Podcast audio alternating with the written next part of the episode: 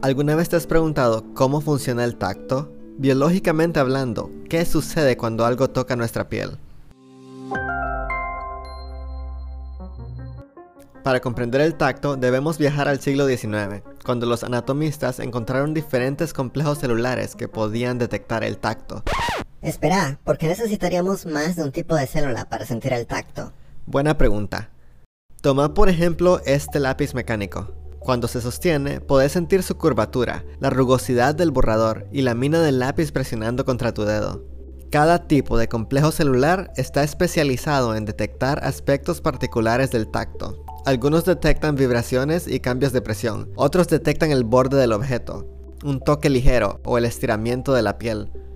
Estos hallazgos sentaron las bases para comprender cómo el tacto no es solo un tipo de sensor que detecta todo, sino muchos tipos de sensores que combinados sentimos como el tacto.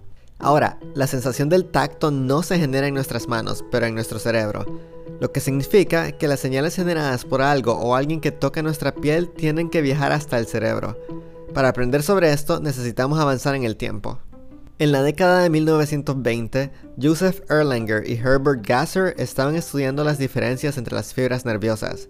Durante sus experimentos, notaron que algunos nervios solo transmiten una señal eléctrica cuando detectan un toque suave, mientras que otros envían una señal cuando detectan estímulos dañinos, como una aguja pinchando la piel. Básicamente, identificaron que diferentes tipos de nervios transmiten diferente información al cerebro, y por este descubrimiento ganaron el Premio Nobel de Medicina. Dr. Joseph Erlanger, who shares the 1944 prize for physiology and medicine en 1941, Gasser ya había clasificado las fibras nerviosas en tipo A, B y C, con las fibras A divididas en subtipos, A alfa, A beta y A delta. Las fibras A alfa representan los nervios de conducción más gruesos y rápidos. A medida que avanzamos en orden alfabético, las fibras se vuelven más delgadas y lentas, y las fibras C representan las fibras conductoras más delgadas y lentas. Hoy en día, y debido a su trabajo, sabemos que las fibras A beta y C con bajo umbral, lo que significa que se activan con estimulaciones débiles, son clave para detectar el tacto.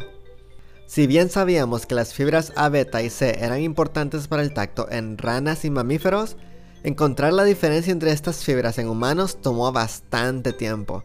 Fue solo hasta la década de 1970 cuando los científicos finalmente tuvieron la oportunidad de estudiar casos raros de pacientes que carecían de las fibras A beta o C. Dos pacientes conocidos solo por sus iniciales GL e IW no tenían fibras A beta y no sentían la presión de sus dedos agarrando un lápiz, la suavidad de un sofá o la curvatura de un huevo.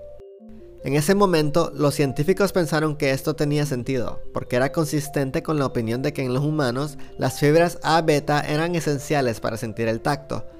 Pero esto cambió cuando GL fue acariciada suavemente con un cepillo en el antebrazo, una región donde tenemos muchas fibras C, y sintió algo, algo agradable. Este fue el primer indicio de que las fibras C detectan el afecto a través del tacto suave.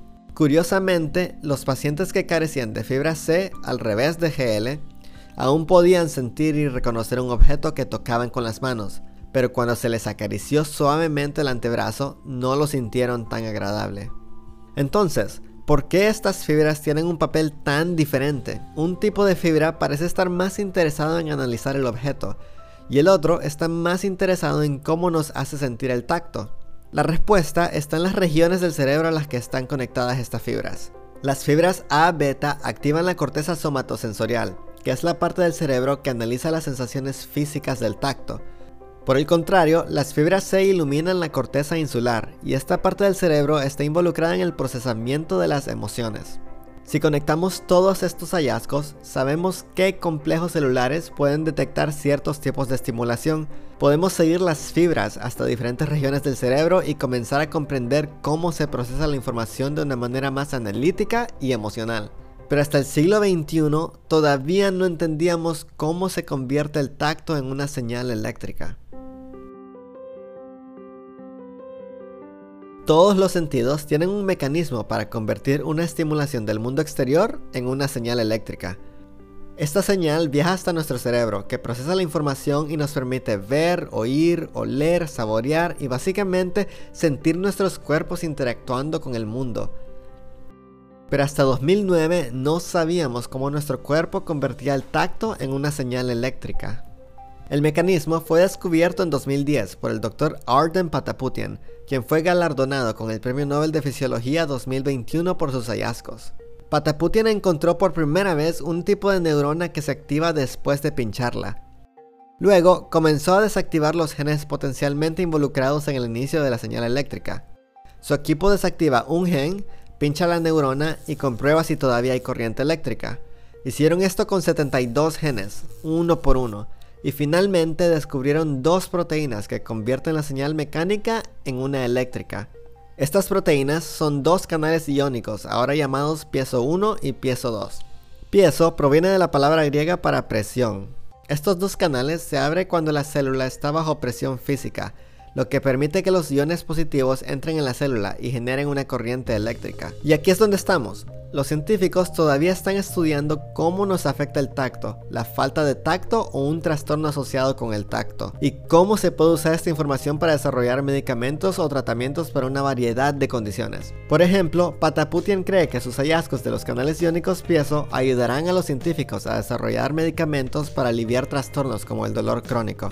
Antes del resumen y cierre de este video, considera suscribirte y tocar el botón me gusta si te gustó este video. Al final de este video voy a dejar un enlace sobre un trastorno que hace que las personas odien los sonidos hechos por otros seres humanos. Míralo si te identificas. En resumen, el tacto suave es detectado principalmente por las fibras A, beta y C con activación de bajo umbral. Las fibras A, beta transmiten principalmente señales para analizar el objeto, mientras que las fibras C están involucradas en la detección del tacto suave y agradable. Los canales de iones piezo son las proteínas clave involucradas en convertir el tacto externo en una señal eléctrica. Y que si estudias cómo funciona el tacto, te podrías ganar un premio Nobel. Nos vemos en el próximo video.